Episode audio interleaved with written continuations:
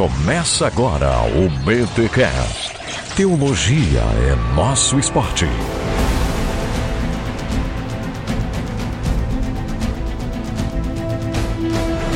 Muito bem, muito bem, muito bem. Começa mais um BTcast de número 304. Eu sou o Rodrigo Bibo e o mito se fez carne. Não é o, não é o Bolsonaro, gente. Não confunde. Não, tá bom, Graças tá bom. a Deus. Aqui fala André Heinck e eu amo os símbolos pagãos do Natal. E- Do casamento também. Pô, cara, tá virado em símbolo pagão ali, cara, mas são, são do bem, são do bem. E eu sou Israel Mazakorati, ansioso pela eucatástrofe. Ai, ai, ai. Gente, olha aí. Ó, Estamos aqui muito bom. no último episódio da série Os Outros. Não, que loucura, que coisa absurda. Gente, mas como disse Tony Stark, toda jornada tem o fim, né? Parte da jornada é o fim. E a gente chega ao final da série Os Outros e vamos falar sobre os outros entre nós. Galera, fica com a gente. Estamos aqui com Israel Mazakorati estreando no Bibotalk. Seja bem-vindo, meu amigo. Muito obrigado, Bibo. André, prazer estar aqui com você. Obrigado também pelo convite e todos os seus ouvintes aí, Bibo. Prazer estar com você. Que bom, cara. Seja bem-vindo à Casa Bibotalk. Mas antes, a gente vai para os recados paroquiais.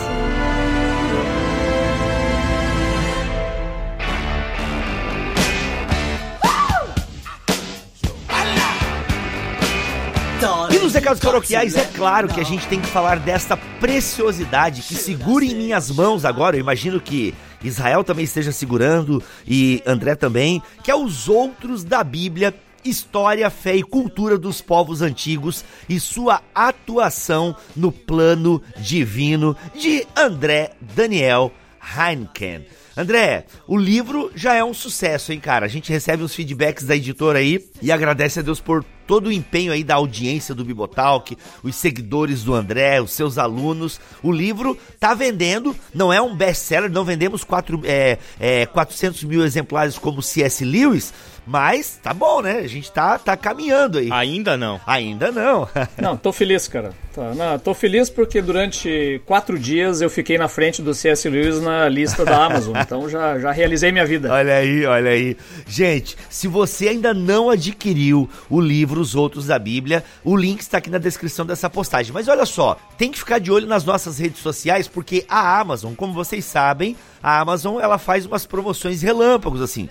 O livro do Daniel já chegou a estar por R$ 26,90, se não me falha a memória. Então, gente, é muito barato. Então a média dele é 40 reais aí nas livrarias pelo Brasil, tá bom? Na Amazon você vai pagar uma média aí de 30 e poucos reais. Essa é a média. Se você achar ele por 30 e poucos reais na Amazon, pode comprar, que é a média. E aí tem o fretezinho e tal. Já emenda com outras coisas, enfim, aí você paga um frete grátis acima de 100 reais. Tá? Ou procure aí nas livrarias da sua cidade. Se você vai na livraria da sua cidade e não tem os outros da Bíblia, você fala: Ei, eu tô procurando aqui os outros da Bíblia, da Thomas Nelson Brasil. Aí o cara, ah, é? É, aí você manda um amigo ir na loja também, que daí o vendedor, opa, preciso ter esse livro aqui na minha loja, entendeu? E aí você nos ajuda, porque galera, é aquela coisa. Se esse livro, esse livro já deu certo, na verdade, já podemos bater palmas aí, senhor Maurício Machado, que esse livro já deu certo e nós temos outros projetos é, pela frente. Tá bom? Então contamos com o seu apoio. Se você ainda não leu, se você ainda não adquiriu, adquira os outros da Bíblia. Tem na versão também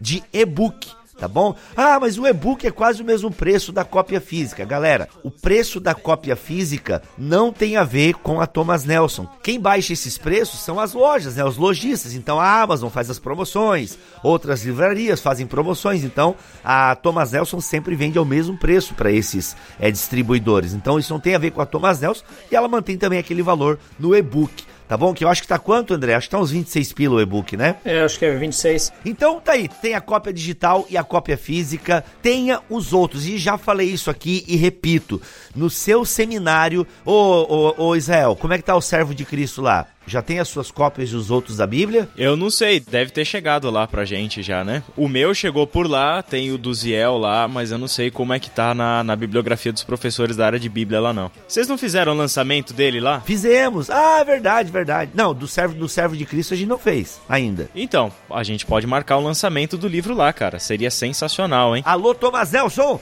Então é isso. Gente, vá lá na, no, na biblioteca do seu seminário, este livro precisa estar lá, tá bom? É isso, os outros da Bíblia de André Daniel Heineken, História, Fé e Cultura dos Povos Antigos e sua atuação no plano divino. E hoje a gente vai para o último capítulo. So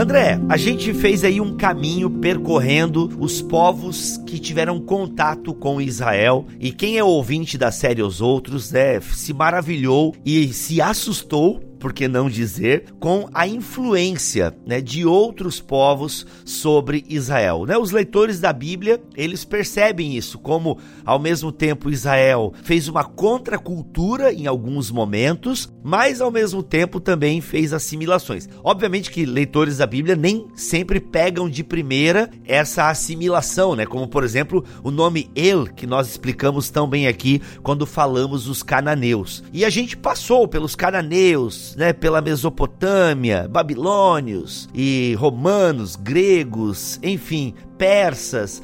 A gente passou por esses povos, né? Você foi nos apresentando como acontecia esse hibridismo cultural, por assim dizer, né? essa, essa mescla de culturas e pensamentos e religiões, e como o povo de Deus foi assimilando ao longo do tempo. Inclusive, até quando falamos dos persas, é assustador. A gente vê algumas influências, assim, algumas semelhanças, né, com a história do Cristo. Inclusive, até aqui fica um, um parênteses: eu estava lendo um livro de apologética. Quando chega nessas histórias, né, nesses mitos que são parecidos com a história de Jesus, nosso argumento do livro é bem complicado, assim, bem complicado, é raso. E aí eu percebo, André, e, e faço um elogio aqui a ti, é como o teu livro ele é fundamental para nós não demonizarmos a cultura alheia e ao mesmo tempo entender que houve sim um processo de assimilação cultural e como isso fez parte da revelação de Deus. E a gente chega no último episódio, que é os outros entre nós. Cara, dá até um dorzinho no coração, uma dorzinha no coração, porque a gente encerra um ciclo, mas feliz porque esse ciclo agora se materializou, né? Ou seja, o podcast se fez livro. e, isso é muito legal, né? Muito legal. Esse é, um, esse é um processo que nós passamos aí, que é da, da, da oralidade para a escrita, né? Isso aí é bastante evidente na história, na história da formação bíblica mesmo, e agora virou o nosso caso, mesmo, mesmo caso. Mesmo caso, muito bem. E aí, os outros entre nós, qual é que é? Bom, cara, assim, a gente até agora, a gente estava vendo essas especificidades de cada povo, né? Como ele vai encontrando Israel e a gente foi vendo que várias é um processo é, bastante intenso de trocas entre eles, né? Então a gente foi vendo como é, é, na nossa base de teórica, né, de que existe, na verdade, é, uma revelação de Deus específica a Israel, mas existe também uma revelação geral aos povos e ela acontece também de uma espécie de especulação revelação religiosa, onde alguns pontos ela se aproxima bastante da revelação bíblica. Né? Então, e em muitos momentos, e aí é uma coisa interessante que, que a gente percebe, a própria, o próprio pensamento do pagão, do egípcio, por exemplo, ele acaba sendo assimilado integralmente dentro do texto bíblico, caso lá do, da, da, dos pensamentos da sabedoria egípcias que acabaram virando versículos bíblicos praticamente na integralidade. Né? Então, isso me parece que ele acaba entrando um pouco também na própria questão da formação do texto sagrado, como é que ela acontece, né? Como é que aconteceu essa revelação? Nós temos uma tendência a imaginar uma, uma revelação é, é, bíblica, vamos dizer, direta, absoluta de Deus para esse povo, sem nenhum tipo de interferência de fora. Né? Então é um processo bastante limpinho, bastante higiênico ali, em que temos lá um texto formado, quase que ditado por Deus para o povo de Israel e que nós temos um acesso hoje. Né? Mas essa é uma visão que ela não, ela não, não funciona. Ela não funciona, me parece, nem para olhar o passado e nem para olhar o presente da nossa relação com Deus e a nossa relação com, com a ação de Deus no mundo. Né? Ela me parece que hoje nós vemos essa ação de Deus de uma maneira um tanto caótica. Né? Se você pensar, poxa, onde é que eu posso dizer que Deus está agindo e não está agindo? Né? A gente não tem um controle sobre isso e esse que é o, é o maravilhoso da coisa. Na verdade, é Deus que está controlando. O que esse S significa? Não é um S. Aqui é um S. Que tal sopa? Tá, pera aí, André, eu vou te interromper porque como um cara ortodoxo, guardião da verdade, da ortodoxia, dos bons costumes e da moral brasileira, eu tenho que te perguntar o seguinte, cara. Quando você fala isso, pensando na formação do cânon, digamos assim, quando, ou melhor, na formação do texto sagrado, eu até consigo entender e aceitar plenamente essa, é, esse burburinho, né, essa efervescência de conteúdos, né, de, de cultura se misturando, se mesclando e formando o texto sagrado. Né? Quando realmente explodiu a minha cabeça é quando tu fala do capítulo dos gregos, que parte de hino a Zeus está no argumento de Paulo em Ate né, quando ele está lá no Areópago e tal. Aquilo ali explodiu minha cabeça. Legal, eu até entendo porque a gente está na formação do texto sagrado. Agora, se eu peguei ali, se eu entendi bem a tua fala, hoje Hoje em dia a gente já não tem esse cânon fechado estabelecido e a partir dele a gente deveria estabelecer a nossa comunicação com a cultura e por aí vai? Não, aí que tá. O cânon está fechado. O que a gente tem hoje é um processo histórico da é, é, continuidade da igreja. Nós temos a igreja sendo construída, o corpo de Cristo atuando no mundo, levando esse evangelho e a partir desse cânon fechado.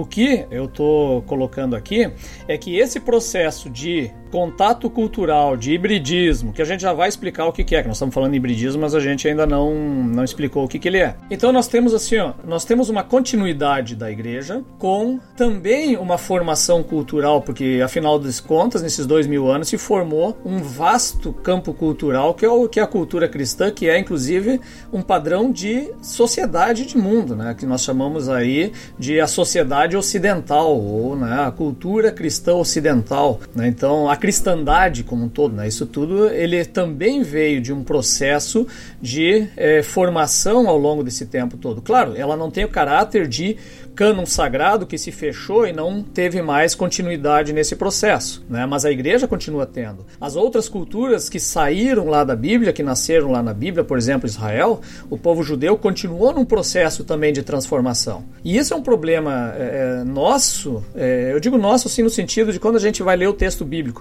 É muito comum o crente ele ler o texto bíblico e imaginar o judeu lá do texto do Antigo Testamento ou mesmo do Novo como o judeu askenazi ortodoxo do bairro judeu dele. Então ele pega esse judeu que ele está olhando na frente dele e imagina que o judeu antigo é esse judeu. E não é. Eles são pessoas completamente diferentes. Né? Esse judeu que ele está vendo ali, ele é produto de dois mil anos de choques culturais, de transformações, de inclusive pensamento teológico que vai ganhando novas formas. Então, e esse é um problema sério, porque é aí que vem aquele erro clássico de se olhar o camarada do Antigo Testamento e imaginar ele um monoteísta como o judeu de hoje. E ele não é, ele não pensa assim. Eu vi que você colocou isso no texto, né? E mas é interessante também porque não só imagina-se o judeu da Bíblia como um judeu do nosso bairro, como Higienópolis em São Paulo, mas também se imagina o judeu do Antigo Testamento como se fosse uma coisa só. Imagina-se que se os diversos é, momentos da história do, do, de Israel no Antigo Testamento representasse uma uniformidade de pensamento, cultura, arte, expressões é, litúrgicas, etc. Né? E essa, essa diversidade você encontra dentro do próprio Antigo Testamento. Dá para mencionar o caso de Josias, né? Quem vai escrever a história de Josias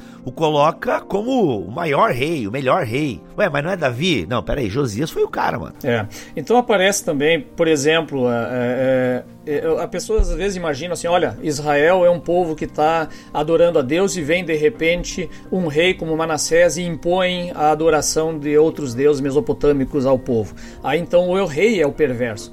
Mas não é, cara, é o povo inteiro que está debaixo de uma idolatria, tendo um pensamento múltiplo de ideias diferentes. E isso vai aparecendo na arqueologia. Então, quando aparece lá na arqueologia, encontram, por exemplo, um templo a Yahvé, com uma deusa Azerá do lado de Yahvé lá dentro do templo, no território de Israel, compatível com esse período histórico dos reis antigos, o pessoal diz, ah, está desdizendo a Bíblia. Não, está confirmando a Bíblia. Ele está demonstrando, olha, a Bíblia, o tempo todo os profetas estão acusando o povo de seguir outros deuses, deuses. O tempo todo eles acusam os reis de, também de seguir outros deuses. Então isso vai demonstrando que aquilo tudo é uma imensa de uma bagunça. Só que a gente acaba tendo esse problema de leitura porque a gente quer, é, acredita que está defendendo a Bíblia ao dizer que o povo de Israel era monoteísta. A Bíblia não afirma isso, ela afirma o contrário disso. É idólatra, né? Então eles adoram vários deuses ali, né? Então, só que há no meio disso uma revelação que vem o que por meio de Moisés, vem por meio dos profetas. Isaías é um profeta que acusa severamente o povo, dizer vocês não entenderam nada do Shema, vocês estão adorando vários deuses e por aí vai. Né? O Shema é o grande dito né, de Israel, né? Há um só Deus e tudo mais. Então a, a, essa essa percepção de, de uma, uma história organizadinha, que uma revelação que vem toda em bloco, fechadinha, bonita, ela não é compatível com a realidade nem com a proposta do texto bíblico. Né? A gente imagina, quando lê a Bíblia, a gente imagina é, uma revelação lá Chico Xavier, então todos os escritores eles baixaram a cabeça e começaram a psicografar o texto do Espírito Santo. E não é assim que é, é compreendida a revelação bíblica. Ela tem um, um bocado de ação humana, de, de, cruzamentos culturais, influências diversas no texto. Né? Também a gente lê, entende muito como os muçulmanos entendem o Alcorão, por exemplo. Eles, para eles, o Alcorão é palavra ditada de Deus por meio do anjo Gabriel. Então é, é um outro caráter, né? Mas a Bíblia não é assim. Você tem estilos diferentes diferentes, você tem formas diferentes lá dentro nessa construção. Ou seja, na minha opinião, Deus utilizou um processo que aos nossos olhos seria extremamente caótico, né? e que, na minha opinião, também ele combina lá com o que Jesus fala em João 3 sobre a ação do Espírito Santo. Ele é como o vento, né? ele é imprevisível, você não sabe de onde vem e para onde vai. Então, é, na minha opinião, essa maneira foi construída a Bíblia de uma maneira também caótica, de vários choques e influências para chegar então ao resultado final da revelação bíblica. Né? Então, por isso que nós temos ali é, referências a textos mesopotâmicos, nós temos ali influência egípcia, nós vemos questões persas, questões gregas, romanas, está tudo ali dentro. O que esse S significa? Não é um S. Aqui é um S. Que tal super? Então, é, só para a gente entender um pouco de como acontece esse processo, porque a, a, primeira parte do livro, a introdução, e depois ao longo do livro, a gente trabalhou na questão do religioso, dos entendimentos dos povos de sagrado e como vai se encontrando com Israel e às vezes combinando e às vezes discordando, e como a gente vai vendo essas pistas de Deus ao longo das culturas também de sua revelação. E aí eu queria trazer um pouco do que a gente traz no último capítulo ali sobre o hibridismo cultural, porque ele é um conceito de um historiador, criado por um historiador, o Peter Burke, que ele desenvolveu essa ideia para explicar uh, o fenômeno dessa intensa troca cultural que ocorre. Ele usa isso para explicar a, a, a, troca cultural hoje, no mundo contemporâneo de globalização. Mas o que acontece? Esse efeito é um efeito que acontece intensificado ao extremo no mundo de hoje, porque os, as distâncias foram diminuídas hoje. Né? Nós vivemos realmente uma grande aldeia global. Mas eles também aconteciam, né? esse fenômeno também acontecia nos povos antigos, nas culturas antigas. Tá? Então, por exemplo, é, acontecia, ela acontece no momento em que duas culturas separadas, que tiveram um desenvolvimento separado, embora nunca há um desenvolvimento completamente separado, você tem sempre algum tipo de contato. Claro, tem culturas que ficaram isoladas, sei lá, uma tribo indígena lá no interior da Amazônia, então ela acabou se formando isoladamente ao longo do tempo até vir encontrar alguma outra cultura. Mas no caso aqui, no geral, as culturas elas têm um processo de formação né, interno. Nós já tratamos o que era cultura lá no primeiro capítulo né? a soma do cultivo e do culto, ali segundo o Justo Gonzalo, é, Gonzalez. Né? Então o que acontece? Este, é, é, essas culturas ela vai encontrar uma outra cultura e são duas tradições diferentes que se encontram. Quando elas acontece choque, né? que é um choque de fato, você encontra o diferente, ela acontece um, um primeiro uma, uma luta né, contra as diferenças. Um estranhamento. Um estranhamento, isso. E aí vai encontrando também algumas afinidades e ela vai selecionando essas afinidades. E aos poucos vai então descartando algumas coisas e vai aceitando outras coisas que não faziam parte da sua cultura originalmente. E aí vem um período de acomodação, ela começa a interagir com essa mudança e aceita essa mudança. Só que isso vai passando os anos, vai passando o tempo, e isso que era antes uma novidade, ele acaba se solidificando e se torna uma rotina. Aí vira tradição. E como tradição não quer mudança, porque ela acredita que sempre foi assim. E aí ele entra num novo processo, até encontrar de novo um choque cultural. Aí nesse choque cultural de novo acontece tudo de novo. Né? Ela recebe algumas assimilações, aceita umas coi algumas coisas, outras não, e aí ela passa por uma mudança e vem de novo um período de acomodação dessas, dessas, dessas mudanças e se transforma de novo numa tradição. Né? Então é, a tendência das culturas é nunca querer a mudança. Só que Essa mudança é inevitável e sempre acontece. E esse é o processo que ele explica então, que ele vai chamar de hibridismo. Todas as culturas elas acabam é, de alguma maneira é, interagindo e sofrendo influências uma das outras, né? Então esse, é, esse hibridismo me parece que é um pouco o que acontece na é, própria construção do texto bíblico. Né?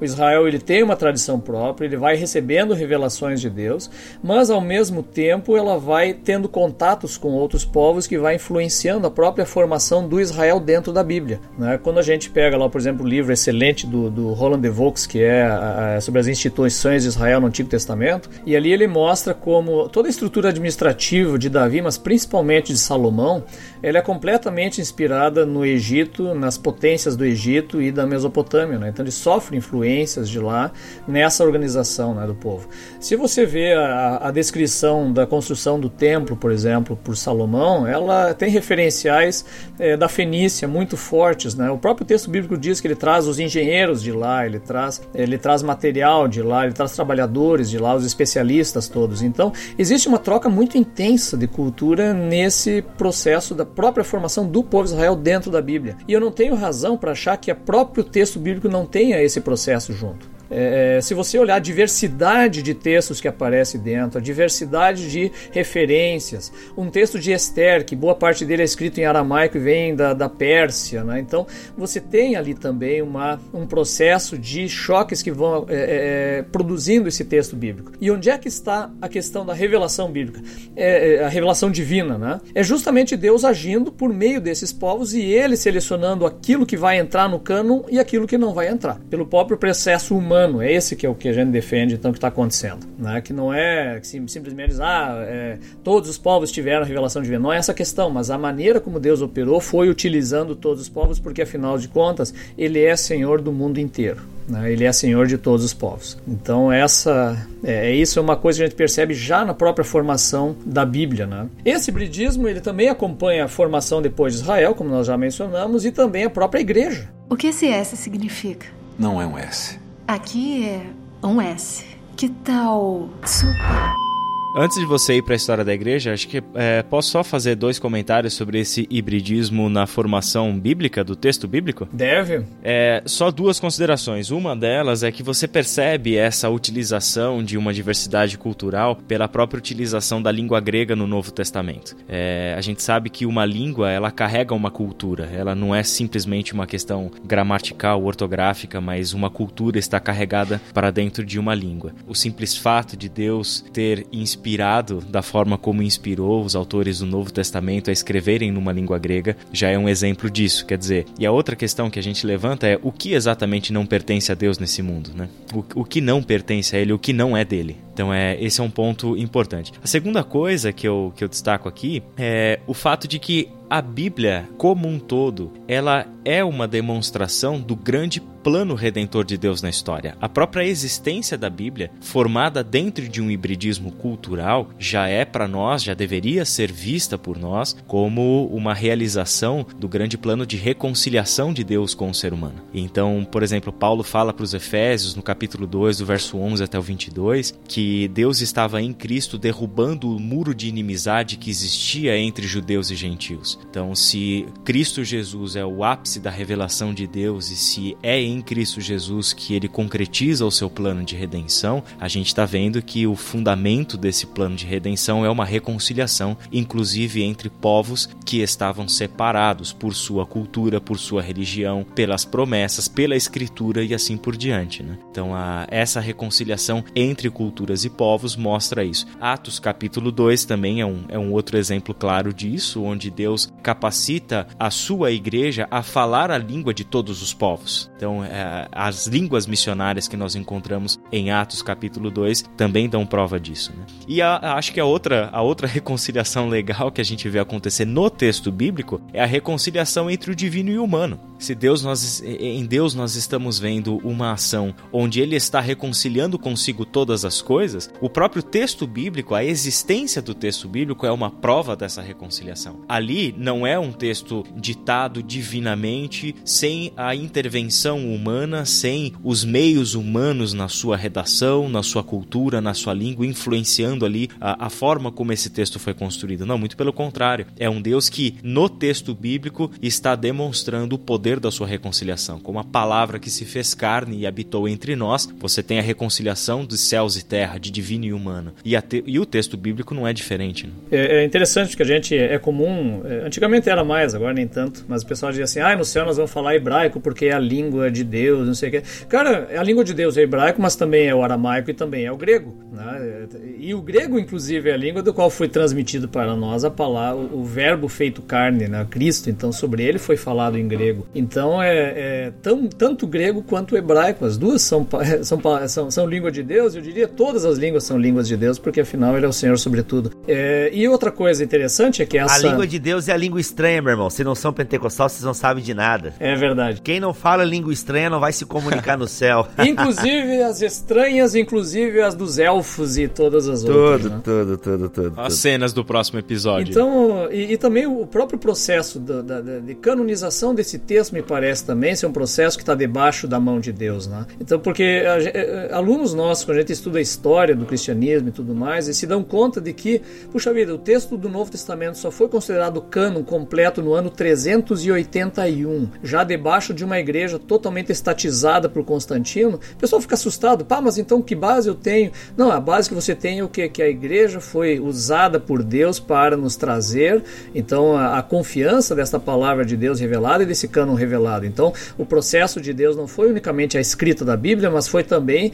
ela ser trazida até nós hoje como um texto sagrado e com essa consideração sobre ele. Né? Então, é, é, vai longe esse processo. Por isso que eu digo, ele é um processo que nos parece não é, ele não é organizadinho, ele é caótico. Ainda que eu discorde fortemente da tese do Bart Ehrman, uma coisa que é legal que ele traz e só o que ele levanta, mas eu acho que as conclusões dele são equivocadas, né? Mas realmente heresia e ortodoxia não eram claras na história no, no, no cristianismo é, primevo. Ambas estavam lá, mas não eram totalmente discerníveis para o povo, né? Tanto que é, a igreja, o, o McGrath fala muito sobre isso. Isso. Né? A igreja com o tempo ela vai entendendo aquilo que está próximo, né? Aquilo que reflete a verdade transmitida por Deus e aquilo que não. Mas mano, nos três primeiros séculos, vários manuscritos, né? E escritos e tal, o que a gente chama de apócrifos e até o que a gente chama de pseudepígrafes rodavam pelas igrejas. E isso era muito comum. Então, assim, falar de heresia e ortodoxia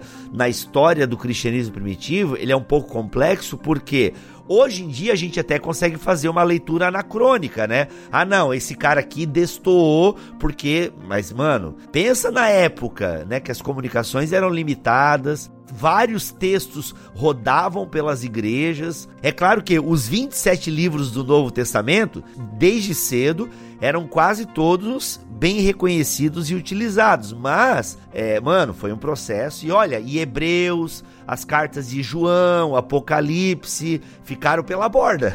Ah, segunda Pedro, então, meu Deus do céu. De, nem se fala. Mas calma, gente, vai ter uma série aqui sobre a canonização da Bíblia. Fique ligado que esse ano a gente começa. Fica tranquilo.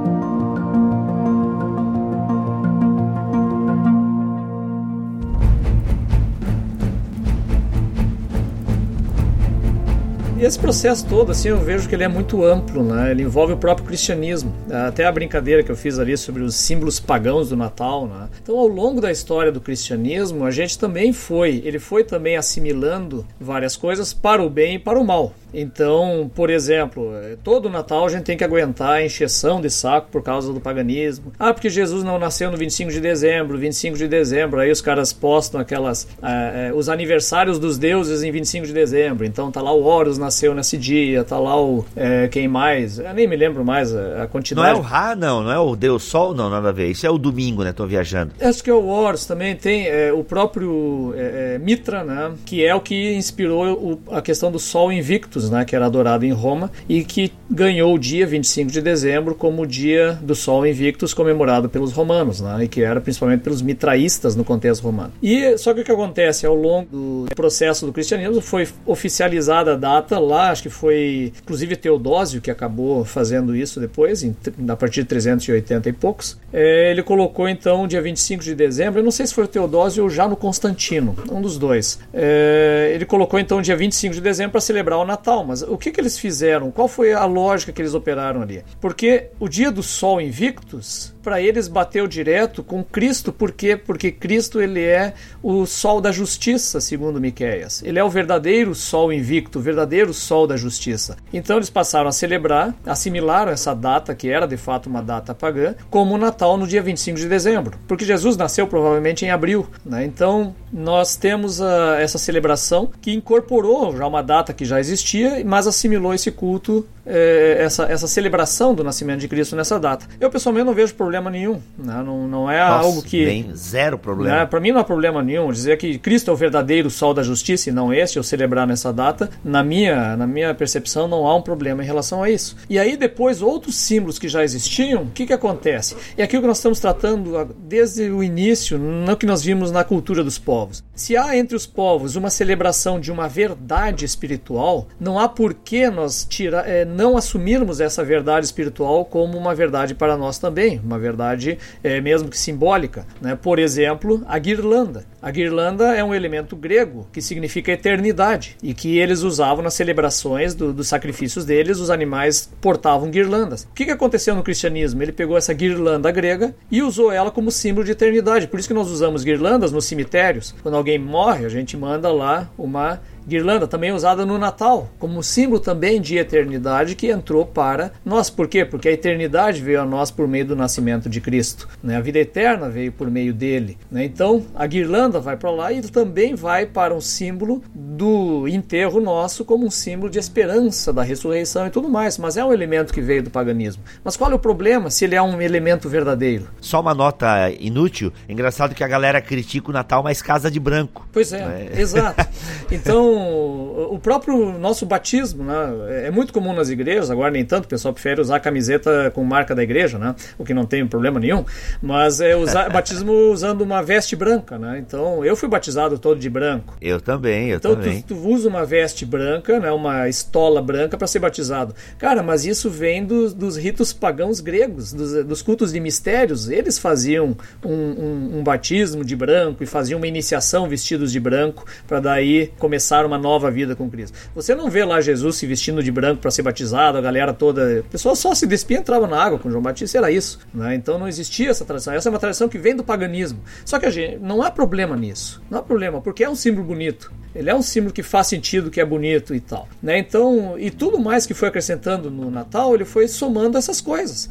A árvore. A árvore é um arquétipo universal nas religiões, como sentido de, de vida. Né? A árvore da vida, a própria árvore do, do da, da, mitologia nórdica, né? Yggdrasil, que perpassa por todos os mundos e, e traz um sentido de eternidade e tudo mais. Então, são elementos, né? arquétipos das religiões que acabaram sendo assimiladas por nós, mas que não, é, não se trata de uma paganização da festa, mas sim uma incorporação de símbolos que nos servem. E eu acho que isso é, é, o, é essa é a beleza dessa, desse que esse bridismo pode nos trazer. É, tu tá falando da questão religiosa, né? Mas se a gente para para pensar em termos de cultura de modo geral, quanta coisa a igreja foi assimilando ao longo do tempo e não via um problema. É, é igual o meme que eu vi esses dias tá assim a cara de um, de um sujeito, é, músicas do mundo, aí o cara com aquela cara de nojo, assim. Aí filmes, o cara com um sorrisão. Claro. Tipo, ele pode ver filme, mas não pode ouvir música do mundo. Então, assim, não faz sentido. Quantas coisas a igreja acoplou na sua liturgia, né? Quantas assimilações culturais ao longo da história da igreja foram acontecendo, mudanças litúrgicas. Ou você acha que o nosso culto era exatamente como o culto que a igreja primitiva fazia? Nem de perto, né? Nem de perto. Então, assim, muita coisa foi sendo acrescentada ao longo da história e foi e assimilações. Quer ver uma assimilação muito recente? Olha só, o protestantismo ele rejeitou a questão da imagem dentro da igreja desde a reforma, ali, principalmente no meio calvinista, é, e puritano depois mais ainda. Então ela rejeitou o uso de imagem, de cruz, é, do crucificado, o uso de pintura no geral, nas paredes e tudo mais. Permitiu os vitrais, mas no geral a imagem ela não é muito usada. Né? Só que no nosso, na nossa igreja contemporânea, o que, que entrou ali? Voltou a imagem, mas ela voltou via design. Você tem a marca da igreja, às vezes, projetada no telão, você tem a marca da igreja em relevo colocada dentro da igreja, você tem a marca criada para a igreja nas camisetas que o pessoal usa, e são imagens. Só que ela entrou com uma assimilação via design. Então, nós, nós hoje somos uma sociedade altamente imagética, mas por outra via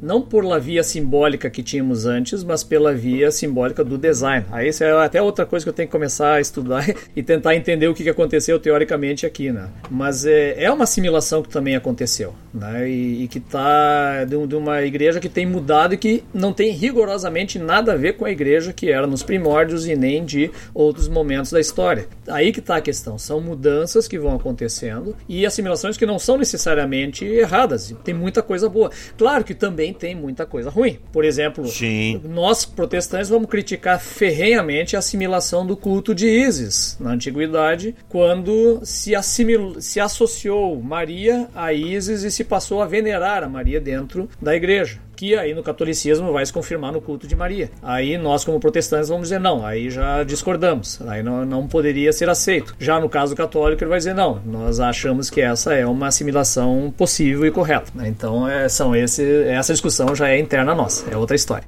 O que esse S significa? Não é um S. Aqui é um S. Que tal super? Esse papo aí vai longe, tem muita coisa legal. Eu, se você é ouvinte aqui da série Os Outros, percebeu que a gente fez um quase que um panorama, um ampassan, a gente tá realmente resumindo, amarrando pontas. Mas se tem uma coisa, Israel, que a gente pode falar hoje, e até é como o André termina o livro dele, é legal que a gente vai falar do livro do autor, tendo o autor presente. E estamos falando da Bíblia Sagrada. Ah, brincadeira. É, também.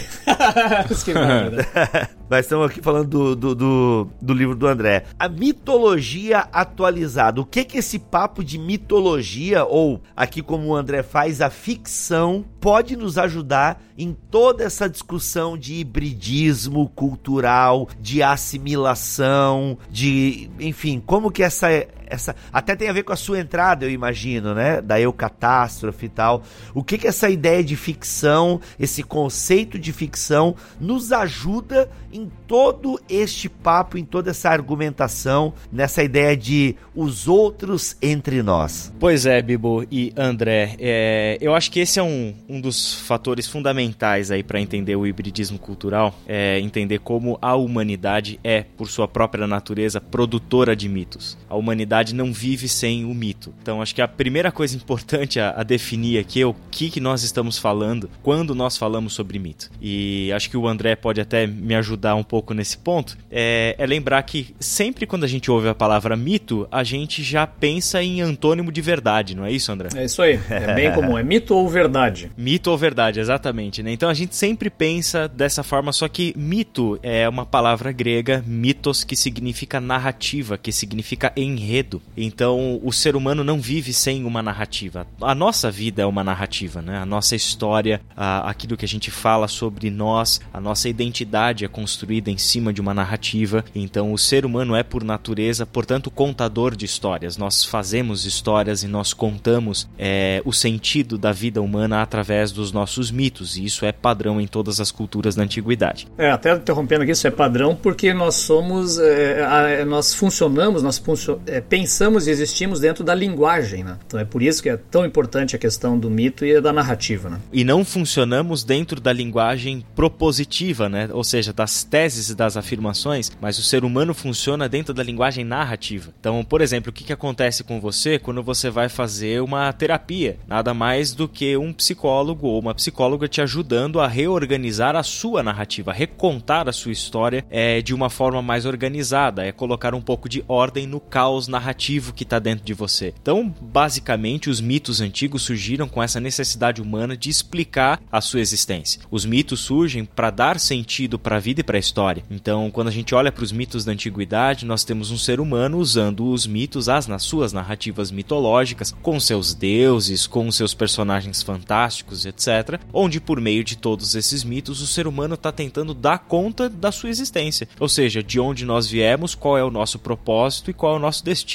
para onde a gente está indo. E dentro desse propósito, o que define a vida humana, quais são os seus valores, de onde nós extraímos a coragem, a força e etc, né? A nossa ética, tudo isso está dentro de um campo narrativo. Então, quando a gente fala de mito, é disso que a gente está falando. E um equívoco é pensar que mito é coisa da antiguidade, né? Porque esses mitos estão, como o André coloca até no livro dele, é, esses mitos estão atualizados, eles estão perfeitamente vivos dentro da narrativa, por exemplo, do cinema, né? O, o cinema é talvez um dos grandes hoje é, veículos de propagação de mitos e contação de histórias, é, mas eles estão presentes, portanto, dentro do mundo ficcional, né? Nós fazemos ficção, nós contamos histórias de super-heróis, a gente tem um mundo inteiro imerso nas narrativas da Marvel, DC Comics, etc., pelos quadrinhos, pelos livros, pelo cinema, onde em tudo isso nós estamos vendo uma atualização dos velhos e bons mitos. Né? A questão que você encontra, de repente, um camarada que veio do céu, foi adotado por uma família humana, cresceu, salvou muitas pessoas, inclusive morreu e ressuscitou, e o nome do cara é Kalel, né? o filho do Bibo. Aí, ó.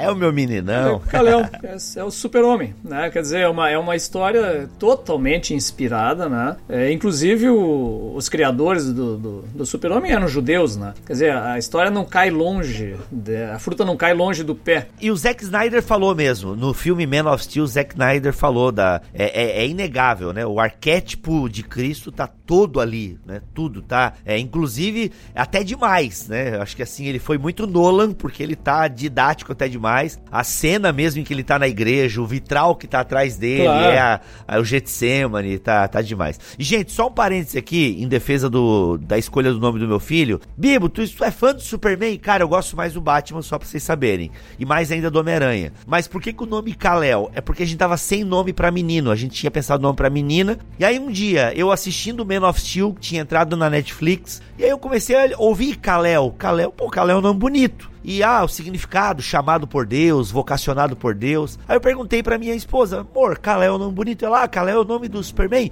Tipo assim, a gente sabe que é, mas não foi porque é, entendeu? Aí quando a minha filha de 3 anos, ou ela tinha 3 anos e pouco, e ela falou assim, bem bonitinho, Kaléo, eu falei, mano, é esse nome, não, vou, não posso mudar, que a minha filha pronunciou com uma beleza, e aí ficou Kaléo, cara, aí, ó. É isso aí, pronto, fecha parênteses. E Bruce Wayne não tem a sonoridade de Kaléo, né?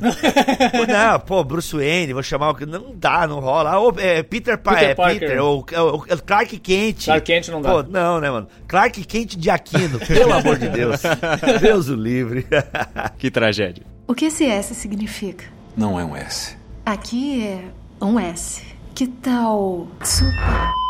Mas, cara, a cultura pop, vocês comentaram aí, é incrível. A cultura, e aí eu vejo como o mundo clama mesmo por um redentor a cultura pop tá permeada por arquétipos de sacrifício, de entrega, redenção. É incrível, tá tudo ali, mano. A gente, a gente como cristãos tem que ter uma, já deveria ter sacado isso, né? Já deveria ter percebido isso com uma clareza muito grande, né? Que, cara, em todas essas coisas Deus está dando ali mostras da, do que ele fez na história, né? De como ele conduziu essa história toda. Quer dizer, será que é um acidente que a mitologia antiga, que a mitologia nórdica, que a mitologia que a gente encontra dentro do, da cultura pop? Será que é um acidente que em tudo isso você tem esses arquétipos ali? Ou será que, como os críticos do cristianismo vão dizer, são os cristãos que se apropriaram desses arquétipos e, e dessas é, similaridades com outras culturas e, e histórias para construir a sua imagem do Cristo? Não, acho que não. É uma perspectiva muito diferente. Quer dizer, é, é como se Deus já colocasse dentro do ser humano esse anseio pelo eterno, esse anseio pela redenção, colocasse dentro desse ser humano uma memória de que este ser humano é algo muito além desta vida como nós conhecemos, presa ao tempo histórico, que esse ser humano tem uma origem é, muito anterior a, ao seu nascimento, que esse ser humano tem um propósito superior a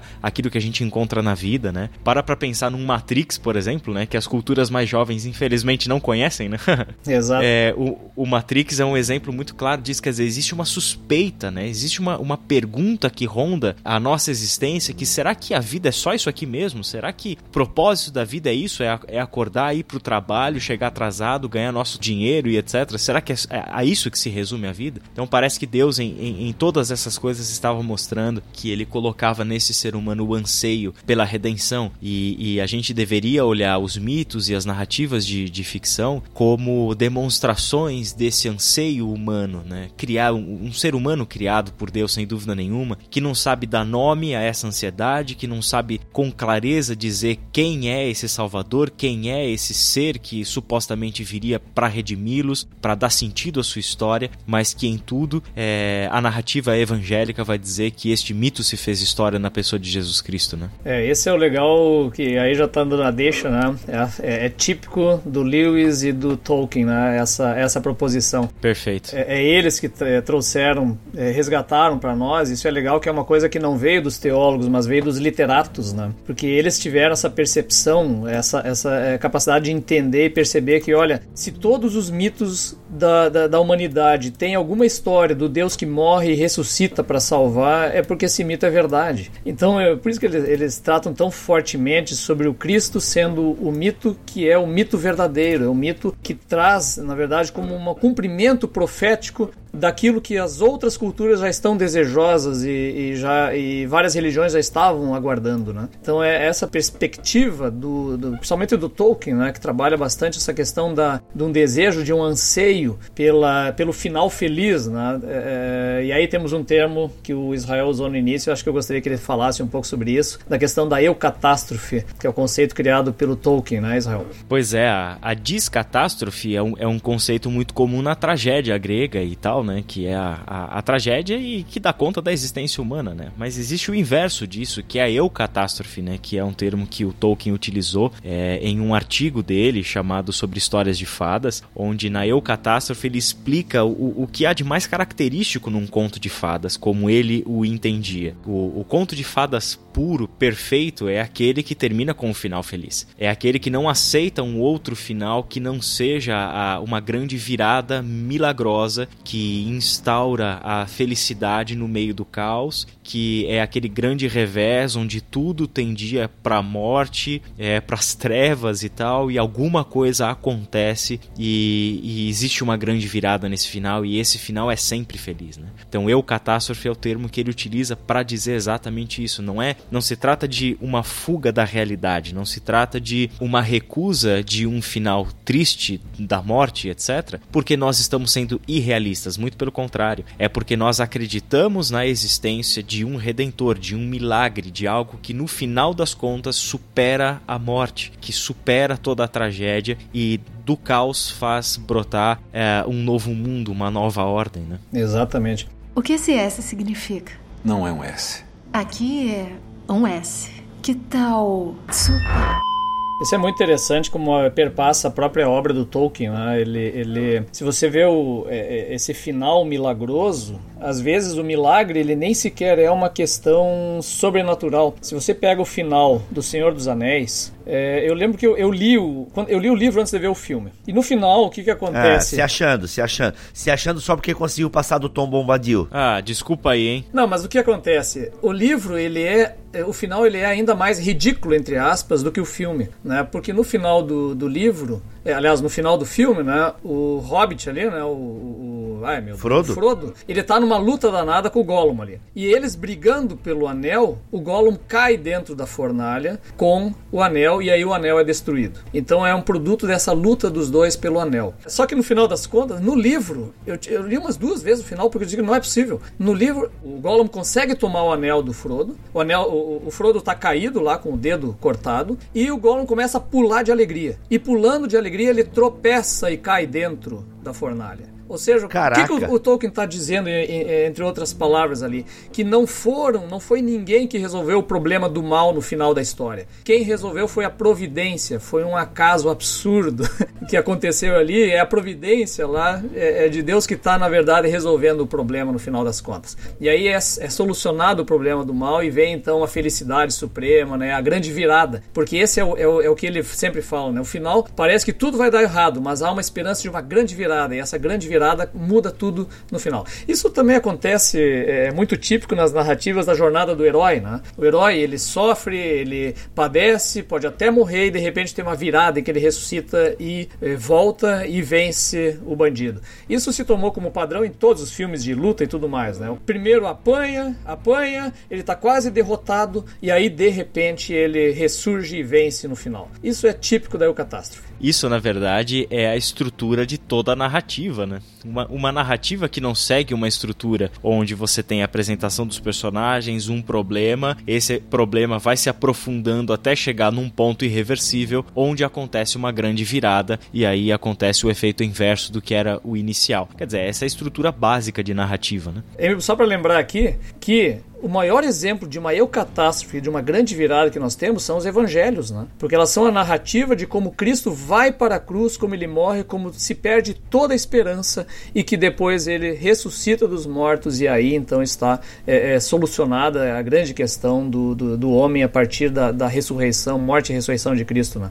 Porque ele é justamente isso, você caminha para o desastre e aí vem a virada, né? Isso é típico dos evangelhos. Legal, muito bom. Na verdade, gente, o podcast acabou nessa fala do André tá bom? Aqui, ó, é, nessa fala do André encerrou o podcast. Agora eu quero puxar só uma, já deu, já estouramos o nosso tempo aqui, mas a gente tá falando desse desejo, né? Da eucatástrofe, do, do bom final, digamos assim. Mas a gente sabe que existe é, o niilismo aí e essa ideia também é, de um final ruim. Por exemplo, quem acompanha a série Black Mirror sabe que ela, ela explora justamente isso, o final triste, o final real, né? Tipo, Black Mirror, até nos seus episódios ruins, é, esfrega isso na nossa cara, assim, cara, aí ó, aí tá a humanidade, tá? Lide com isso. E existem pessoas, né, que face à morte, ah, estou indo agora encontrar o nada, né? A vida não faz sentido. Então tem também essa faceta aí dos outros entre nós. Esse nilismo da vida sem sentido. E aí, como é que a gente lida com esses outros? A gente lida da seguinte forma: é exatamente nessa realidade, Bibo, que o evangelho entra com toda a sua potencialidade. É boa notícia. Exato. Ela é a boa nova que vem da parte de Deus para nós. É uma manifestação de Deus para nós dizendo o seguinte: olha, todo esse anseio, todo esse desejo, ou até mesmo todo esse desespero, porque vocês olham para a realidade sem encontrar nela uma saída, um escape, uma esperança, este Deus trouxe para dentro da história. Não vai trazer, mas trouxe para dentro da história na pessoa do seu filho. Né? Então, o, neste artigo da Eucatástrofe, o Tolkien diz, numa frase marcante dele, que é que o nascimento de Cristo é a eucatástrofe da história do homem, do humano, e a ressurreição de Cristo é a eucatástrofe da história da encarnação. Né? Então, a ideia toda é que sempre haverá um final, um final feliz, não pela possibilidade humana de construir um final feliz, não pela possibilidade humana de construir uma sociedade justa, é, uma sociedade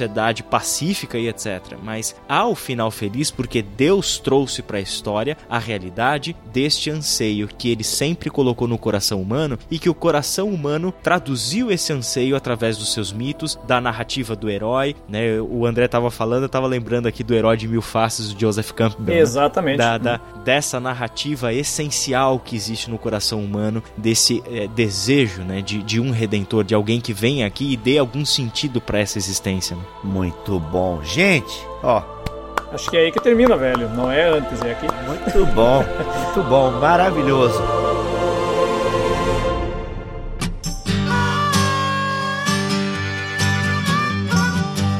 Olha aí, gente, encerramos um ciclo, encerramos uma série os outros da Bíblia, com este podcast falando do, dos outros entre nós.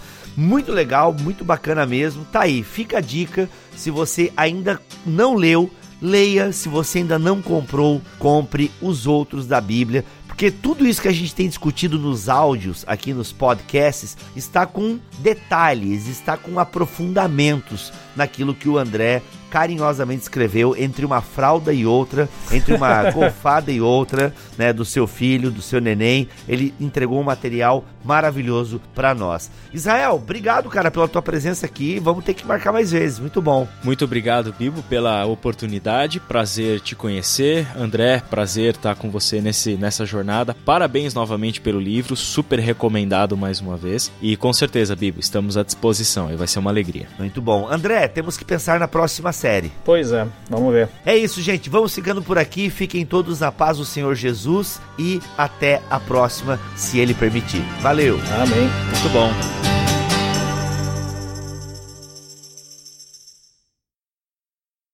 Este podcast foi editado por Mac Bibotalk Produções.